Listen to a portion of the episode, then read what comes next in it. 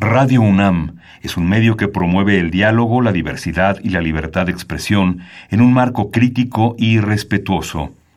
Los comentarios expresados a lo largo de su programación reflejan la opinión de quien los emite, mas no de la radiodifusora. Radio UNAM presenta Al compás de la letra. Al compás de la letra. Un programa conducido por María Ángeles Comezaña.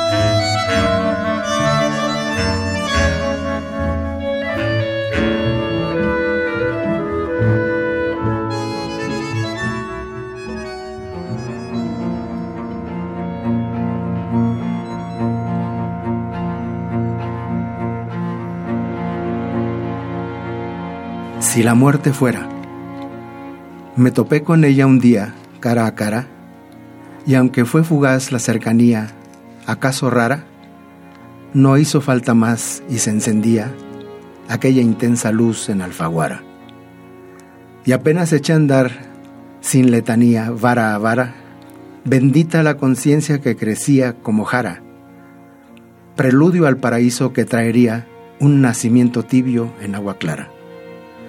Si la muerte fuera la verdad, la vida, en tanto vida hubiera, yo la preparara, ocasión de nacer como última salida de un gran acto estelar que no acabara.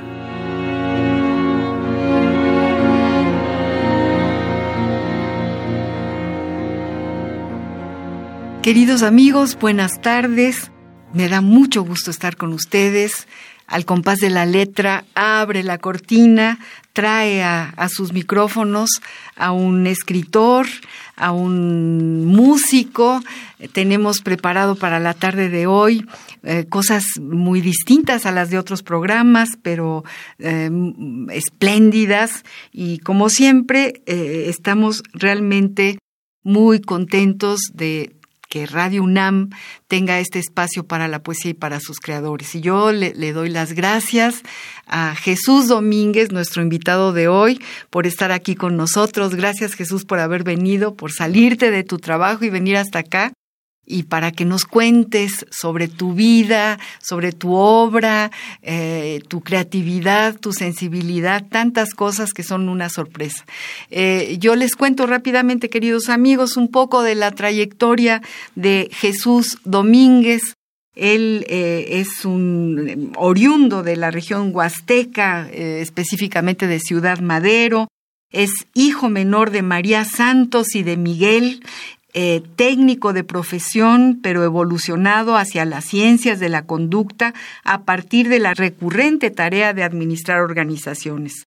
Músico lírico por vena familiar y confrontado frecuentemente por el azar para materializar ese don de canalizar acordes y versos, presencias y vivencias, creencias y experiencias, sentimientos encontrados. Y así me, encontré yo con Jesús, casualmente después de, de 30 años de no habernos visto, que trabajábamos en el mismo lugar y entonces siempre el, todo encuentro es una sorpresa, todo, todo encuentro es, es un asombro. Y, bueno, estamos aquí para platicar sobre tu, disco, tus letras, eh, Jesús, tu trayectoria, un poco cuéntanos desde que eras chico te pusiste a escribir, ¿cuándo inicia en tu, en tu trayectoria este gusto por escribir poemas y por ponerles música? Querida María Ángeles, buenas tardes y muchas gracias por darme acceso a, esto, a este micrófono tan prestigiado de la UNAM.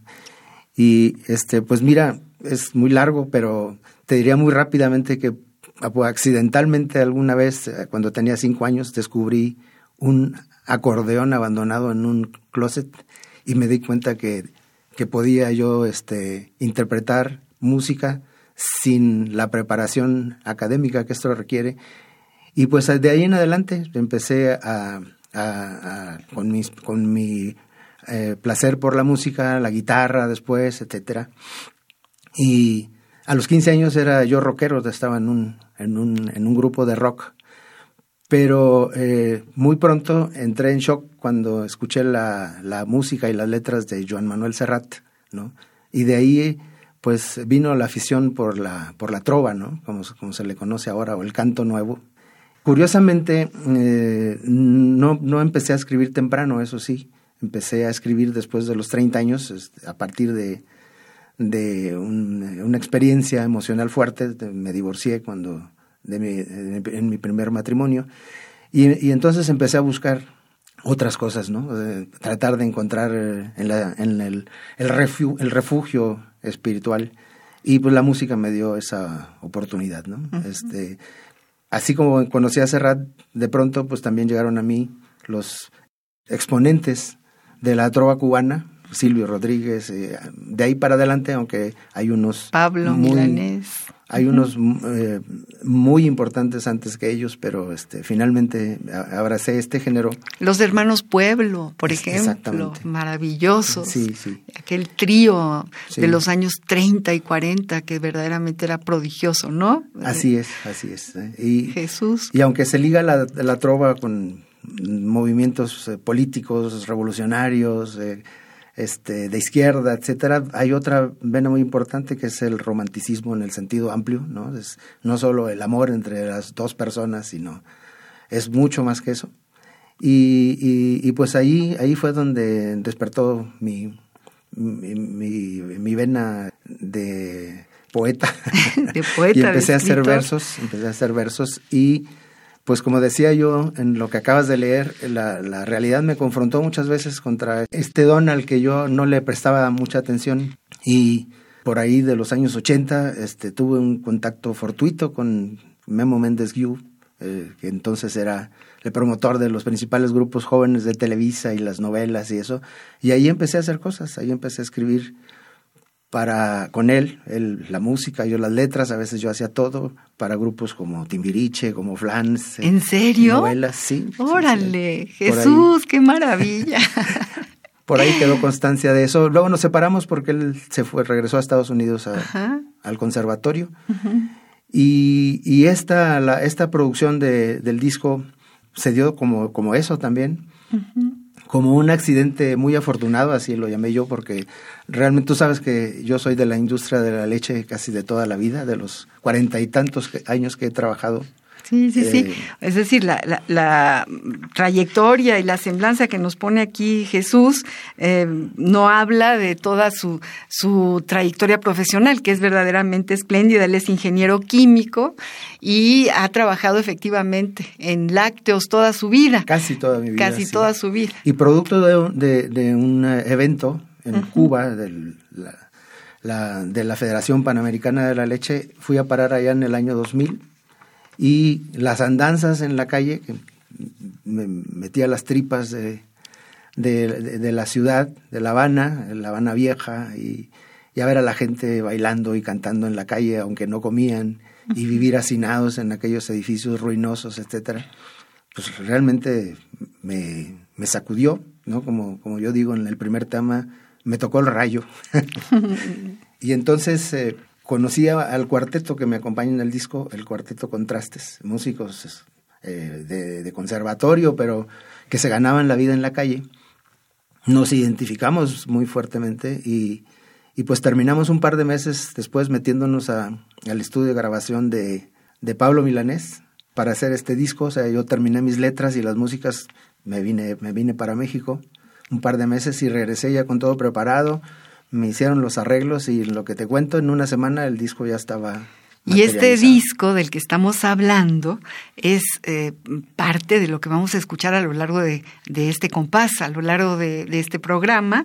Eh, es un bellísimo disco que yo también lo he estado escuchando, me acompaña en mis largos eh, viajes de mi casa a mi trabajo porque está muy lejos y entonces es una delicia. Y bueno, esto que nos cuentas es, desde chiquito, desde que eres pequeño y nos te imaginamos ahí encontrando este enorme instrumento, a lo mejor empezaba más que tú, y tú ahí eh, tocando, buscando la música o viendo que hay magia que sale de, esos instrumentos, de esos aparatos. y, bueno, vamos a presentar durante todo el programa este disco, este disco que tiene por nombre aquí Sentimientos, encontrados. y una de sus canciones justo se llama Sentimientos Encontrados. Y vamos a, a una pequeña pausa musical Vamos a escuchar para que ustedes empiecen, empiecen a, darse cuenta de esta producción de Jesús Domínguez. Vamos a escuchar uno de los temas estupendos eh, de sentimientos encontrados. Vamos pues.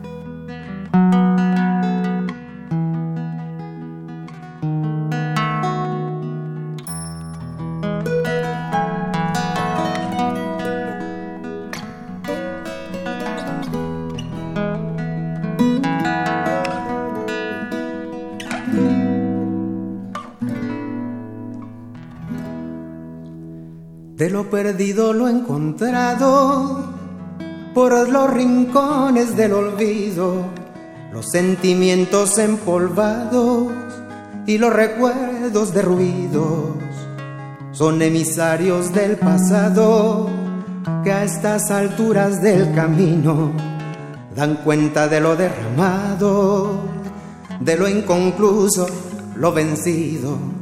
No puedo declararme intacto de aquellos años de conflicto, de los motivos y los pactos que me volvieron un convicto. Puede ser hoy el tiempo exacto para librarme de lo adicto, de decisiones ya de facto, de las sentencias del edicto. Pero este día y mientras tanto voy convocando a los amigos para embriagarnos en el canto, para asistir como testigos, reivindicarnos en el llanto, por el dolor de los mendigos, por la tragedia que no aguanto, por la ternura que les pido. México y Cuba en un puñado de hombres armados de cariño, por la canción entrelazados por el azar, por el destino, por la virtud, por el pecado, por la pasión de andar al filo de sentimientos encontrados.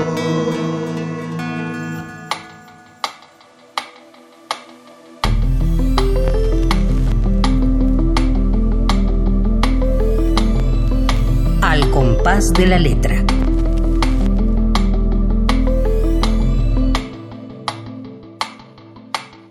pues sentimientos encontrados, eh, que le da el nombre a, tu, a todo tu disco. Qué cosa tan maravillosa, eh, Jesús. Y, esto que nos cuentas, o sea, tú vas a un congreso a La Habana, eh, tú no tienes ninguna, digamos, pretensión de grabar ningún disco ni de nada, pero un amigo tuyo que también es mi amigo, a quien le mandamos al ingeniero Sainz Picos, le mandamos un abrazo desde aquí, eh, pide una guitarra, esto me contaste hace un ratito, y dice, mi amigo toca la guitarra, y, bueno, tú no le pidas a alguien en Cuba que saque una guitarra, porque de donde sea, de las piedras la saca. y entonces tú ahí empezaste a cantar y te empezaron a escuchar aquellos músicos, espléndidos músicos de, conservatorio.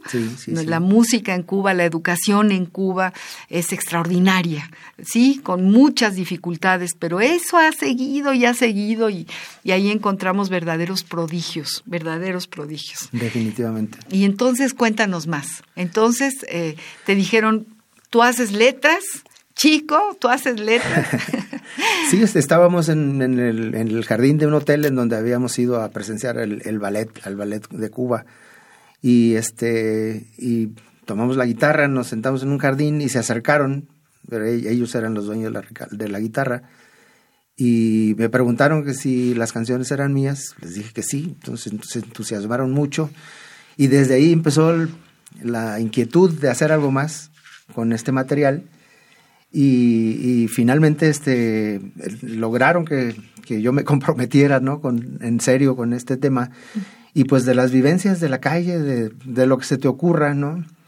Grecia en Cuba, por ejemplo, es una canción que hice de despedida en el aeropuerto para la chica que vendía los, souvenirs de cubanos, los, los, videos y los libros y todo, y tenía una, una sonrisa esplendorosa, y de ahí nació ese tema. Ah, pues es que Cuba, Cuba toda es esplendorosa y la gente es eh, eh, entrañable y trae como una vida por dentro muy especial, muy única, muy singular, ¿no?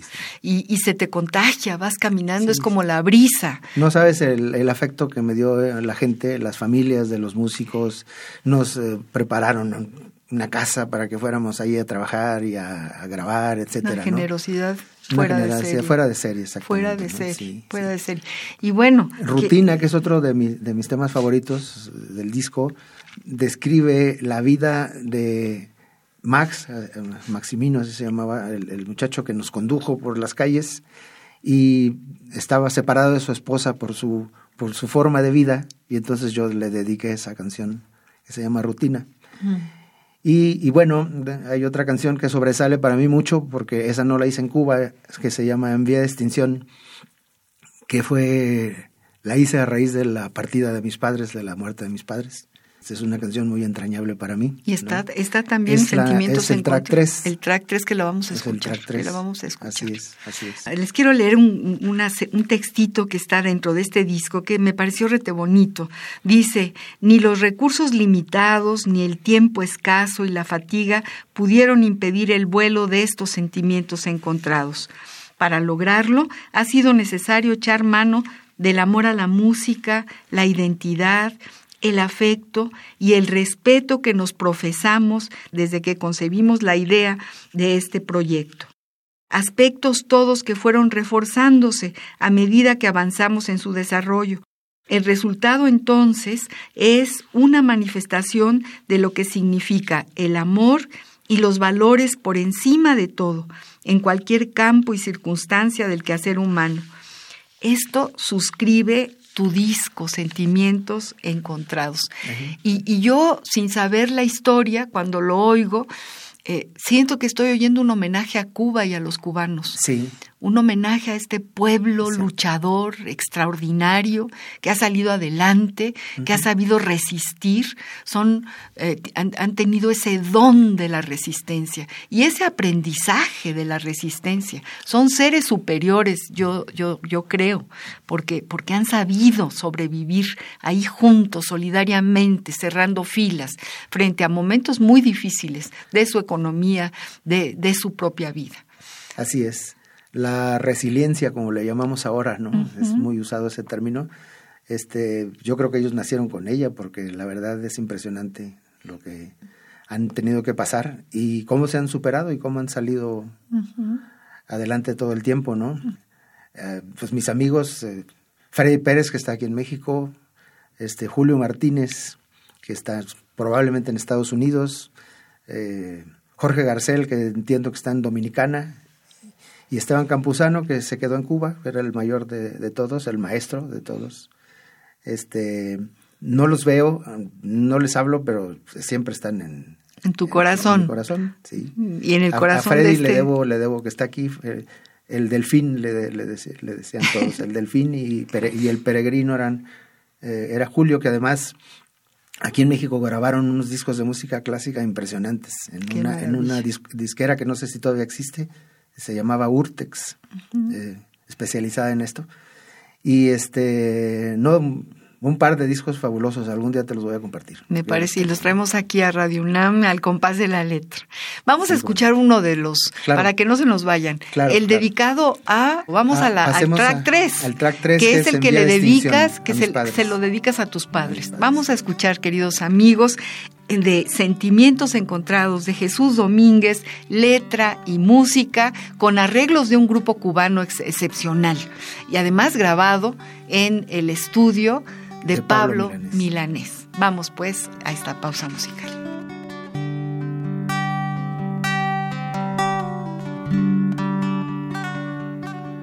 Cuando me disperse en el aire, cuando me disuelva en la lluvia, cuando vuelva el polvo en el suelo donde florecí. Cuando el firmamento se apague, cuando la energía no fluya cuando me consuma en el fuego con el que viví. No, no viertas gotas de agua salada,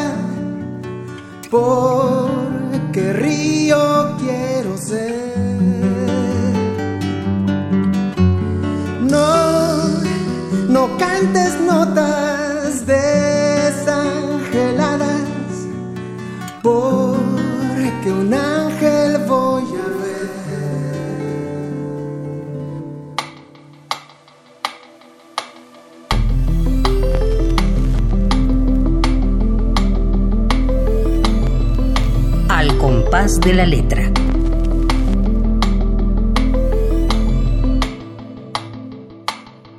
Seguimos, queridos amigos, con- platicando, escuchando música, eh, hablando con Jesús Domínguez, este cantautor que nos regala un- una delicia de creatividad, eh, de sus sueños, de, de- de- y esta canción, qué bonita, ¿no? Cuando me dispersa en la lluvia, qué bonita.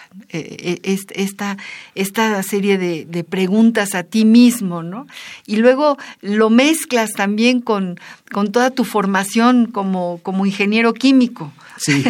hablas de Sí, la sí, entropía, hablas... eh, Lamentablemente no me puedo no deshacer. te puedes deshacer de eso. No, me parece muy bien. O De sea, vas curando a e- esa otra parte de, Sí, tu, sí. de tu trayectoria. Qué maravilla, qué, qué fantástico, Jesús querido. Te- tenemos, este, como siempre, le, pedimos a nuestro invitado que habláramos de alguna palabra, de la ruta de la palabra. Y Jesús Domínguez seleccionó una palabra eh, que la seleccionó en alemán, Sonder Son de- pero después de seleccionar esta palabra, eh, puso qué significaba y, y nos dice, Sonder del alemán significa especial y del francés significa sondear o explorar. Dice también la comprensión de que cada persona tiene una vida tan intensa y compleja como la nuestra. Hablando de un, de un diccionario, fíjense, aquí hemos hablado mucho del diccionario del diablo de Ambrose Bierce, y yo en realidad eh, tengo que, que decirte, Jesús, y a nuestros queridos amigos que nos escuchan, nunca había escuchado del diccionario de los dolores oscuros de John Quennings. Cuéntanos de este diccionario. Pues mira, eh, lo descubrí muy recientemente, este, y con la misma sorpresa que tú, que Quenix ha, ha intentado encontrar vocablos para describir emociones y sentimientos que aunque son comunes son muy difíciles de explicar, ¿no? Este, hasta donde leí tiene 23 definiciones como esta y pues me pareció muy interesante porque en efecto eh, esta primera que yo tomo como referencia es algo que me que me ha conducido en mi quehacer cuando, me, cuando en algunos momentos me dedico a, la, a, la, a, la, a, escribir, a la poesía y a la música, pues buscando esas, esas cosas que la demás gente vive uh -huh. y que normalmente pasamos por alto porque pensamos que nuestro, estamos enajenados en nuestra propia vida, metidos en nuestros problemas, pero cada persona es una historia, o sea, cualquiera, por mínima e insignificante que te parezca, son historias pues muy valiosas, muy interesantes, ¿no? que nos enriquecen y en donde entendemos que, que somos, al final de cuentas, somos uno solo, somos un, uno solo viviendo estas, estas experiencias humanas, ¿no? Como dicen claro. por ahí, no somos seres humanos viviendo experiencias espirituales, sino seres espirituales viviendo experiencias humanas, ¿no? Así Tal es. vez para terminar de entender de qué y se esto trata lo esto. retoma eh, este señor, uh -huh. lo retoma eh, Kennings, John Kennings, y, y, hace las definiciones a partir de, de, lo que, de su experiencia propia, me imagino. Sí, integra, integrando vocablos, son vocablos extraños, ¿no? Uh -huh. Por ejemplo, Sonder, Sonder, ¿no? uh -huh. según él, dice qué, ¿qué quiere decir Sonder? Lo que leíste hace un momento, ¿no? Dice La... especial. Ah, ok. No, no pero la lo que comprensión representa, el, eso, representa eso. la comprensión de que cada persona tiene una vida tan intensa y completa como la nuestra. ¿Eso quiere decir sondero? A eso se refiere. A eso a, se refiere. Es la, las, la síntesis de eh, eh, vocal, digamos, uh -huh. en, un lengu en, en, un lenguaje de lo que quiere decir todo ese sentimiento tan, tan complejo. ¿no? no, bueno, pues entonces una palabra que muy universal que, y muy horizontal que abarca todo.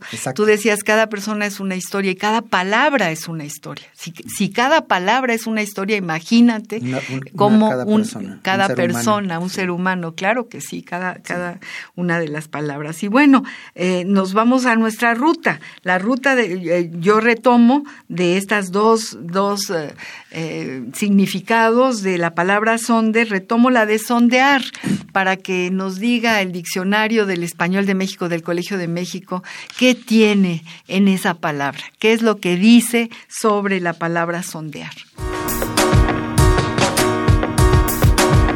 La ruta de la palabra.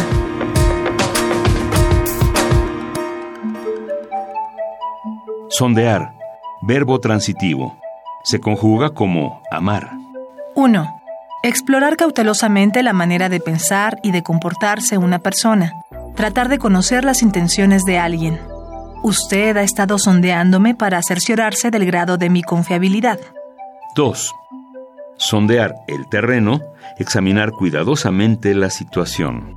3. Medir la profundidad del mar o penetrar con algún instrumento en él, en el suelo o en otros medios o materias para explorarlos, determinar su estructura interna y descubrir cosas aprovechables.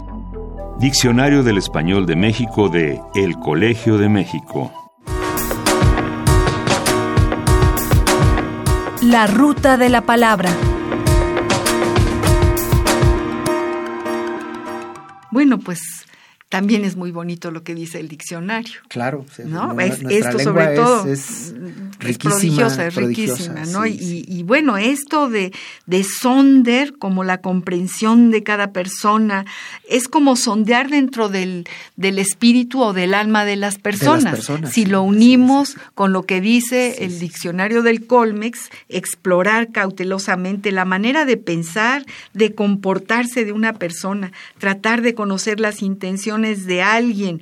Usted ha estado sondeándome para cerciorarse del grado de mi confiabilidad. Es un poco un viaje, ¿no? Por, por, por, por dentro de uno mismo, de una persona. Entonces, qué interesante, qué, qué, Qué impresionante todo lo que uno puede revisar en una palabra, toda la, historia de las palabras. Lo que uno descubre y aprende interesándose y, prestando atención a, todos que, los que están a nuestro lado. Así es, así es.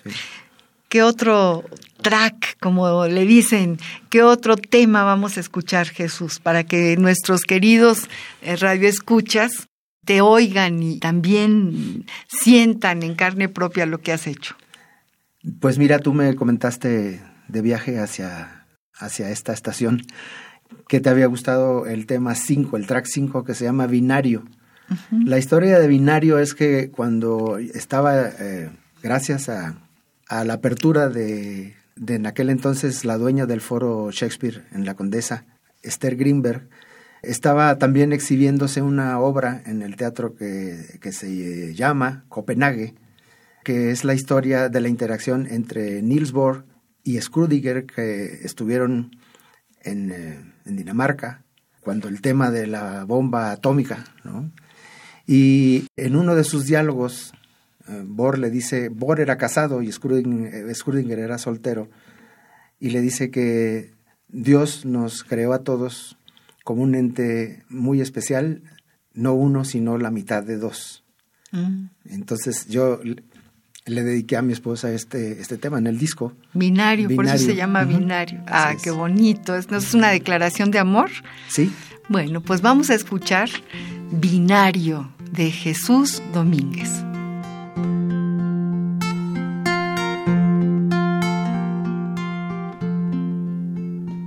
Si yo tuviera la mitad de los problemas, la mitad de los años, la mitad de las penas. Si yo pudiera con la mitad de los temas, la mitad de los daños, la mitad de las faenas. Si yo contara la mitad de las arenas, la mitad de los astros, la mitad de los sistemas. Si yo inventara la mitad de los poemas, la mitad de los engaños la mitad de los teoremas. Si todo está dividido en dos partes, porque este inmenso desastre yo no he podido partir.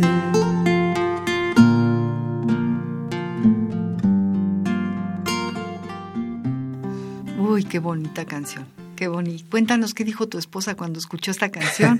Mira, hasta, me emocioné ahorita. Yo también me emocioné y le mandamos un abrazo y, muy cariñoso. Qué maravilla, qué gusto. Le encantó. Le encantó. Le encantó. Claro. Qué maravilla, mi querido Jesús. Estamos hablando, queridos amigos, con Jesús Domínguez. Estamos eh, recorriendo este camino, este río de palabras que uno trae de repente adentro y, y si tiene un poquitito de, de, talento, de chispa, uno puede de pronto eh, ponerlo en una página en blanco, hacer música, hacer poesía. Y yo te pregunto, Jesús, ¿qué viene primero, la letra, la poesía? ¿Cómo te inspiras?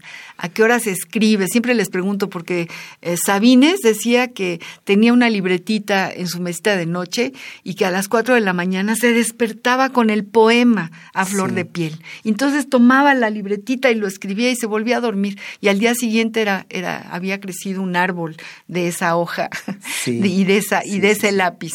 Y entonces, este, cuéntanos, ¿qué va primero? ¿En qué piensas primero? Fíjate que mi, proceso es, es, diverso, este, aunque lo normal es que uno empiece a escribir, a, poner la letra, a hacer los versos, y en mi caso empieza a veces con una frase, o sea, yo veo algo y lo primero que se me ocurre es definirla con una frase para después desarrollar el resto del, del texto, pero ya con una idea predeterminada.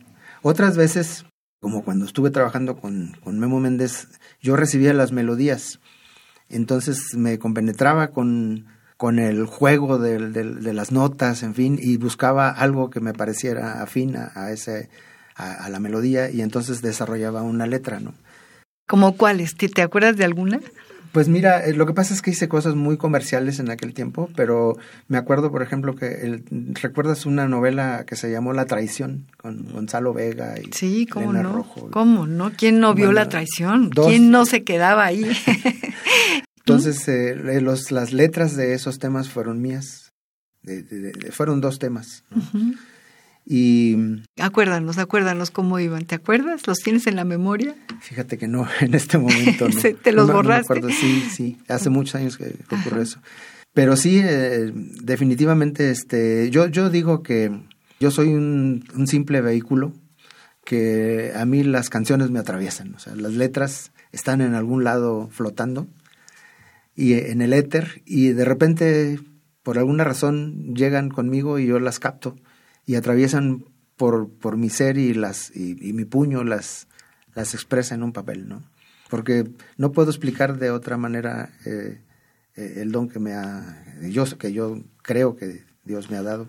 No quiere decir que, necesariamente yo sea un prodigio en esto, ¿no? Pero sí me gusta lo que hago y la verdad es que me ha dado muchas satisfacciones. Y es rete bonito lo que dices. Estamos un poco de luto porque se ha muerto una gran poeta mexicana, Minerva Margarita Villarreal. Y justo toda esta semana, desde su muerte, eh, hemos estado, yo he estado leyéndola, acercándome a sus poemas, acercándome a lo que ella eh, ha escrito o ha dicho. Y entre las cosas que ha dicho, ha dicho algo muy parecido a lo tuyo ha dicho esto de que te llega algo y te atraviesa y tú te vuelves vehículo, te vuelves ese ser necesario. Pues somos, somos seres humanos, estamos en la naturaleza, todo eso es real, existe, ¿no? Y para algo estamos aquí, para algo nos late el corazón. Y entonces a ti te, te abres una compuerta y, y, por esa compuerta que es tu sensibilidad, eh, entra eh, quizá escenas de la naturaleza, quizá un paisaje, quizá la relación con un niño, con una mujer, con un hombre, en fin, todo lo que, lo que es la vida cotidiana. Correcto, sí. Porque muchas cosas de las que escribes tienen que ver con la vida cotidiana, con lo pequeñito, con, con la, el patio de atrás de las cosas y, y tú tienes pues sí ese, ese don y ese privilegio, Jesús, porque justo eh, cuando, cuando uno escribe la cultura con mayúscula, lo decía Margarita Villarreal, este, Minerva Villarreal, decía, la cultura está hecha para eso, para, para los momentos de desastre, es necesaria, la poesía es necesaria, ahí está como reserva. Y tú tuviste quizá en tu vida un momento de, desastre, como todos lo hemos tenido, y de pronto tienes la posibilidad de curar ese desastre y de convertirlo en una palabra poética. Correcto, sí. O sea, las, las cosas están en el éter y uno las estructura lingüísticamente. O sea, atraviesan, uno les da la estructura lingüística. Pero ahí están, Ahí están ¿no? esas, emociones, esos sentimientos. ¿Por qué no nos lees algo de lo que traes ahí en esa carpeta? Además de lo que, del que ya nos leíste cuando empezamos el programa. Mira, este es un, es un, es el conjunto de, temas que yo he denominado momentos de la verdad, ¿no? Y el tema que le, que le da nombre a este material se llama Momento de la Verdad y dice lo siguiente. ¿Qué voy a hacer cuando culmine con mis hijos cuando no tenga gastos fijos, cuando amortice la inversión? ¿Qué voy a hacer ya sin motivos en la calle, cuando no importen los detalles, cuando se exija mi atención? ¿Qué voy a hacer cuando la vida cara a cara, cuando la muerte por la espalda, cuando las cuentas del amor? ¿Qué voy a hacer cuando no sirvan buena y mala ni los valores de mi escala, cuando sea solo entre tú y yo? ¿Qué pude hacer cuando los otros sufrían penas, cuando la sangre por las venas, cuando la furia en mi interior? ¿Qué supe hacer con la energía que sobraba, con la prudencia que estorbaba y con este mundo alrededor? ¿Qué debía hacer con la luz de cada mañana, con esos cientos de semanas dando de palos al amor? ¿Qué habría que hacer si el tiempo se recuperara y el cielo me recompensara, me permitiera ser mejor? ¿Qué voy a hacer cuando no estén más los amigos y no quede un solo amigo, cuando sea solo entre tú y yo? Ay, qué bonito. Me recuerda a, uno de tus tracks, a una de tus temas, que, que también el cuándo, cuándo, cuándo, cuándo, forma parte así como de, de un estribillo, ¿no? Cuando, ¿no?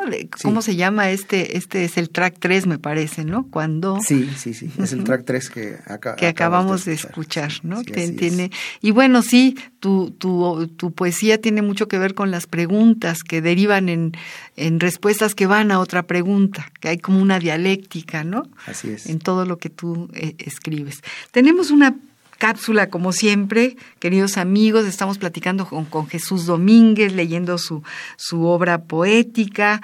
Nos imaginamos eh, este acto de comunión entre el poeta y su página en blanco. Y es rete bonito tener aquí cerca a un escritor, tenerlo cerca siempre, igual que me imagino a Pablo López que está en Tlalpan y que sé que nos escucha todos los jueves, ese acto de comunión, ese primer momento en el que uno se pone a escribir porque hay algo que en el universo ha quedado eh, y, ha atravesado el alma del escritor. Y bueno, eh, estamos, como les decía, platicando con, con Jesús y, vamos a pasar a, una fuente literaria que, que, nos gusta revivir y que son las cartas, Jesús, los epistolarios. Y hemos preparado, como hablamos de Cuba, como hablamos de, de, esta revolución maravillosa, de esta revolución, eh, digamos, ejemplar desde el punto de vista de la historia universal. Es una revolución ejemplar. Tenemos una carta del Che Guevara enviada a su mujer, Aleida March, ya desde el Congo en el año de 1965. Vamos a escuchar lo que le escribió el Che Guevara a su mujer en 1965. Epistolario. Domicilio conocido. Domicilio conocido.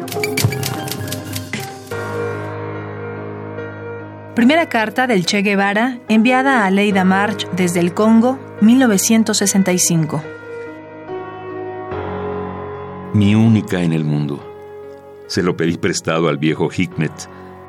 ¿Qué milagro has hecho con mi pobre y viejo caparazón? Ya no me interesa el abrazo real y sueño con las concavidades en que me acomodabas y en tu olor y en tus caricias toscas y guajiras. Esto es otra sierra maestra, pero sin el sabor de la construcción ni todavía al menos la satisfacción de sentir lo mío. Todo transcurre con un ritmo lento, como si la guerra fuera una cosa para pasado mañana. Por ahora, tu temor de que me maten es tan infundado como tus celos. Mi trabajo se compone de la enseñanza de francés en varias clases al día, aprendizaje de suajili y medicina.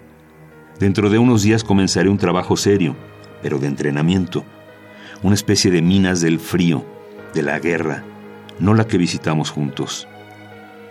Dale un beso cuidadoso a cada crío, también a Hildita. Sácate una foto con todos ellos y mándala, no muy grande, y otra chiquita. Aprende francés, más que enfermería, y quiéreme. Un largo beso, como de reencuentro. Te quiere Tatú. Esta carta, que es como una colmena de ternura, escrita por el Che, este hombre eh, revolucionario mm, por excelencia, que, se, que, hace la revolución en Cuba, que se va al Congo, se va a África y luego que lo matan en Bolivia, en nuestra Bolivia, que en este momento histórico la tenemos muy, muy presente. Muy presente, sí. Todo un estandarte de, aquella época. ¿Quién no tuvo en la pared de su cuarto aquella famosa foto del Che? ¿no? Pegada en la pared. Y pues mira, eh, en esta vivencia en, La Habana eh, tuve oportunidad de conocer más de él y más de cerca, porque pues es la inspiración de casi todos los trovadores, ¿no? Me recuerdo ahorita a Frank Delgado, que no sé si todavía siga viniendo a México, pero tal vez de dos, dos de los temas más importantes que hay sobre el, sobre el chess, uno que se llama Con la adarga al brazo, que es este estandarte como de capitán que se ponen ahora en el fútbol, la adarga. Y otro, otro impresionante tema que se llama Si el Che viviera. ¿no? ¿Qué sería eh, del, de Cuba en este tiempo si el Che no hubiera muerto? ¿no? Y son impresionantes los temas y son pues son homenajes a la importancia, al peso que tuvo este personaje, este iluminado, iluminado, como los hay, como los ha habido y como y que sigue habiéndolos afortunadamente. Y bueno, aquí vemos como que en esta en la importancia de las cartas para nosotros es justamente que podemos entrar a una intimidad única. El que escribe una carta se saca de un lugar del, del cuerpo, de la mente, algo muy, muy íntimo que, que se va a, a, una persona, de una persona a la otra. Y entonces por eso eh, pensamos que, las, que los epistolarios son unas minas importantísimas eh, literarias. Como, como realmente fuentes para la literatura. Tú escribes cartas, escribiste cartas, las guardaste, Jesús. Fíjate que no, en lo personal no. El que sí escribía muchos, muchas cartas y mi madre las guardaba era mi padre además tenía una, una letra fantástica, ¿no? Su caligrafía era muy, muy, muy hermosa y este, y él sí escribía cartas. Fíjate que las caligrafías de nuestros padres eran hermosísimas, porque les daban la, la, clase de la de caligrafía, ¿no? Así eh, Mi madre también tenía una caligrafía prodigiosa, era como una pintura. Y bueno, mi madre atesoraba esas cartas como, como, como lo que eran, ¿no? Y este, las tuvo con ella hasta los últimos días de su vida. Seguro tú también recibiste cartas, por ahí las, las, las, guardaste en algún momento. Algunas, algunas sí, sí, sí, sí. Cuando, cuando todavía no existían los medios electrónicos, ¿no? sí, porque ahora todo se va por los medios electrónicos. Sí, yo tuve que usar, cuando me alejé de casa la primera vez tenía que usar el telegrama, la carta para estar en contacto con mi familia, porque no era tan sencillo a veces acceder a un teléfono público, ¿no? Claro, y yo pienso, por ejemplo, en ti de joven, muy joven, llegando a México después de, tu carrera. tu carrera la hiciste allá en, en, la Huasteca, en Tamaulipas. En, un tecnológico regional, sí. Pero fíjate que eh, no vine a México hasta ya un poco entrada mi, mi carrera porque empecé a trabajar para Nestlé y fui a parar a Tuzla, Gutiérrez, a, más bien a Chiapa de Corzo, que es un pueblo mágico, fabuloso, y, y, bueno, pues todas esas cosas también iban sumando, enriqueciendo mi, mi, mi, existencia. Y muy bonita etapa esa, conocí bastante del estado chiapaneco, fabuloso en, su, en su vegetación y en sus ríos y todo. ¿no? Eh, la Ciudad de México me ha gustado toda la vida y nunca pensé que me fuera a quedar casi a vivir aquí porque ya tengo, es donde más tiempo he durado, ¿no? Siempre me moví mucho por el trabajo. este, ahorita ya estamos en otra etapa un poco de, de, sentar eh, raíces en donde estamos, ¿no? Yo pienso que haber vivido en, en, un pueblo como tú que creciste en este pueblo, supongo que, que tienes ahí guardadas un montón de, de, paisajes, vivencias, personajes. Cuéntanos, cuéntanos de esa parte de tu vida. Eh, pues mira, este, en efecto, me, me encantó la, mi estancia en Chiapas. Te, te narro un, rápidamente una aventura, porque yo tenía que, entraba yo a las seis de la mañana y tenía que tomar un camión a las cuatro en Tustra Gutiérrez para ir a Chiapa de Corzo y ese camión iba a San Cristóbal de las Casas. Y, un día iba, siempre iba lleno el camión de turistas eh, franceses y, me pasé porque no, no vi eh, dónde tenía que bajarme. Y tuve que hacerme un recorrido a pie como de tres o cuatro horas de regreso por el cañón del sumidero. Pero lejos de molestarme fue, fue una experiencia fabulosa porque venía yo solo caminando por, la ruta. imagínate el sumidero ahí en, en, cómo le hiciste porque casi no tiene no, no, tiene orilla, vas caminando eh, cerca por los rumbos, ¿no? Por los rumbos. pero sí había muchos cascadas, pequeñas cascadas, grutas, en fin, ¿no? total que este, disfruté mucho ese, ese paseo qué bonito. involuntario. Queridos amigos, estamos platicando con Jesús Domínguez en este compás rete bonito, estamos escuchando sus poemas, escuchándolo a él hablar de, de todo lo que ha significado eh, ser un ingeniero muy reconocido y tener toda esta sensibilidad encima y poderla expresar en música y en letra. Vamos a escuchar otras de, otros de sus temas. En, este, en esta ocasión eh, habías planteado que el track 10, que se llama... Se llama Rutina. Rutina. Y que cuéntanos algo de este, de este track. Rutina es el, relato de la forma de vida de mucha gente en aquel tiempo en Cuba, particularmente la de este muchacho que nos condujo a las entrañas de de La Habana en aquel tiempo, este que su esposa lo dejó por precisamente por la forma de vida tan caótica que tenía, ¿no? Él me pidió que yo le escribiera un tema para ella, ¿no? ah, para la esposa, fíjate. Entonces yo describo un poco ahí lo que él siente y lo que a él le pasa por, por, esa, por esa forma de vida que, que tuvo que adoptar, ¿no? Ah, pues está padrísimo, es como un cirano de Bergerac. Vamos a escuchar entonces, queridos amigos, Rutina de Jesús Domínguez con arreglos de un grupo cubano espléndido. ¿Tiene algún nombre este grupo cubano? Eh, contrastes. Contrastes. Vamos pues a la pausa musical. Rutina.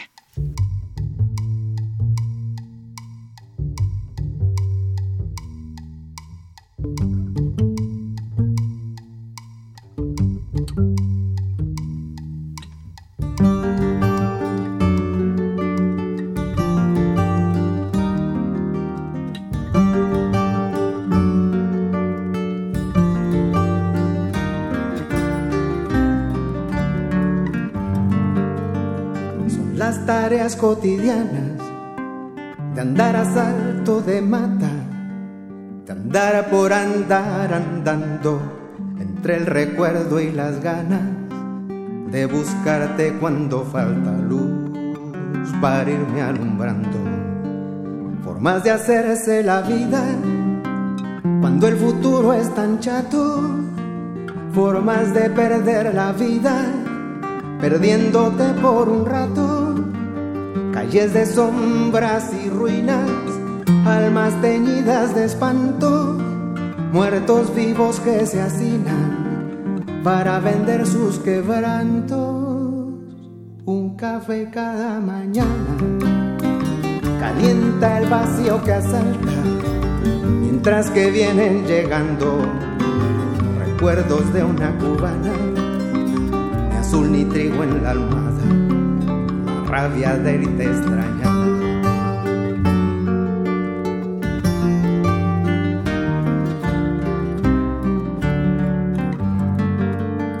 Ciertos estilos de vida nunca parecen sensatos, no pretendo ser suicida, te necesito a mi lado estas horas que asesinan las esperanzas de se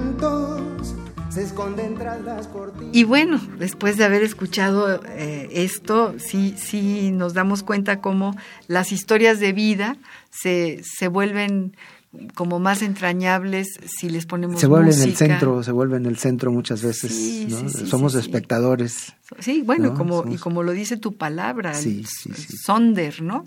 En alemán, somos, eh, cada, cada vida tiene una historia, cada palabra tiene una historia.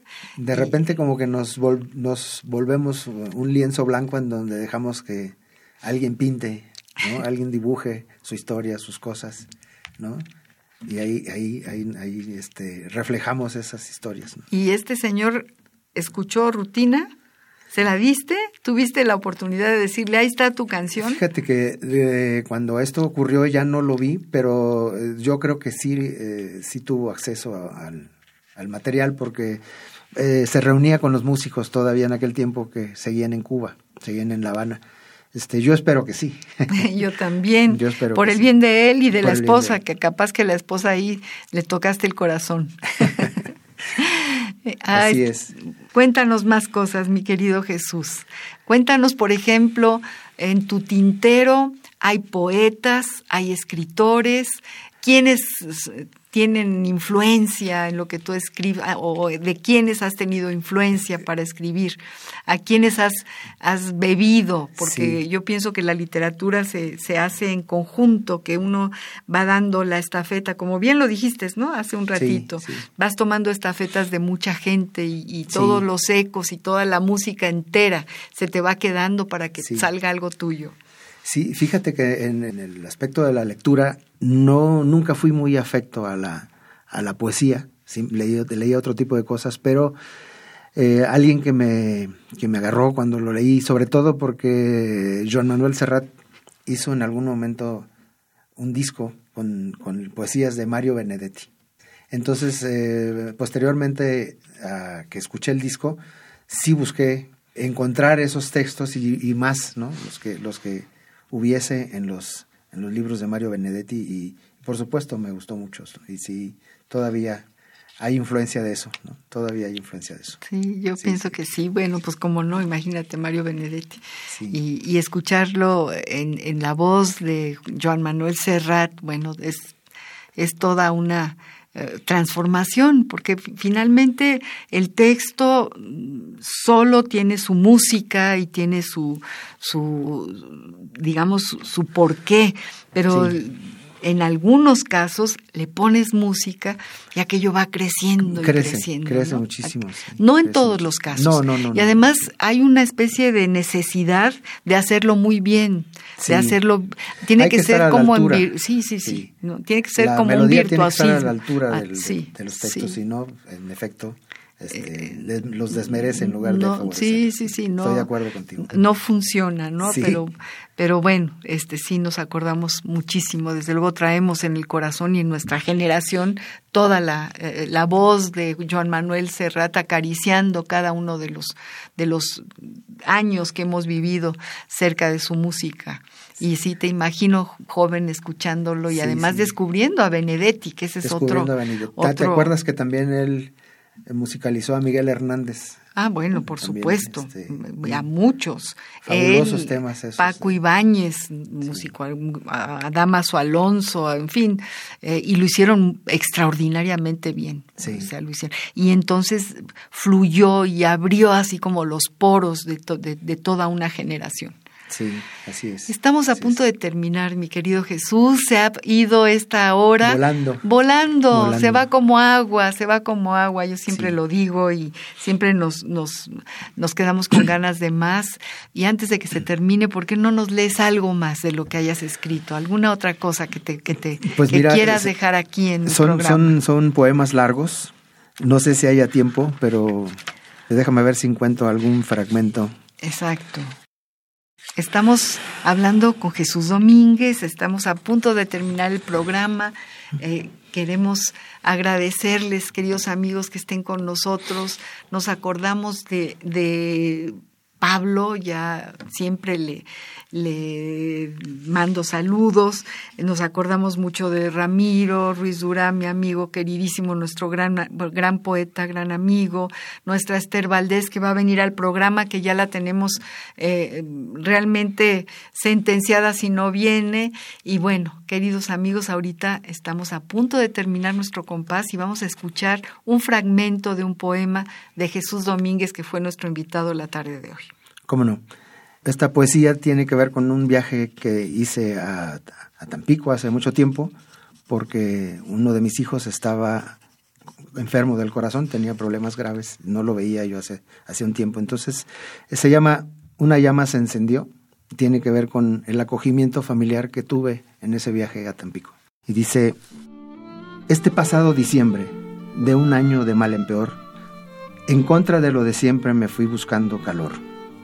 Me motivó un corazón latiendo descompasado y el origen de mi tiempo que tenía un tanto olvidado. Me hice a la carretera mientras el cielo lloraba para reunir a mis hijos con quienes no recordaban, para reunir a los hijos de los viejos que no estaban. Y cuando al mismo momento en que abundaban las mesas de corazones abiertos derramando su tibieza, ¿quién amarra sentimientos por temor o con rudeza? ¿Quién niega los resurrectos lazos de sangre y nobleza? Solemnes ante la tumba con los huesos de dos siglos, y los nuestros acá en la jungla y en su memoria vivirlos. Había una mano en mi espalda que palmeaba con cariño, quizás porque recordaba mi cercanía desde niño. Y el estribillo dice, en Cuba me tocó el rayo, y acá, pues ¿quién me tocó? Yo digo que los vasallos, y ellos dicen que el Señor. Y me taparon la boca y abrieron mi corazón, y fue tan a quemarropa que una llama se encendió. Ay, qué bonito. Gracias, gracias Jesús, gracias por estar en el programa. Gracias a ti, María Ángeles. Gracias por realmente- traernos lo que escribes, gracias por tu música.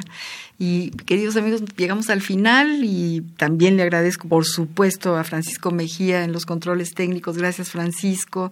A Ivonne Gallardo, mi productora querida. Gracias, Ivonne. Gracias a Y todos. A todos los que nos están escuchando. Yo soy María Ángeles Comezaña y los espero el próximo jueves al compás de la letra.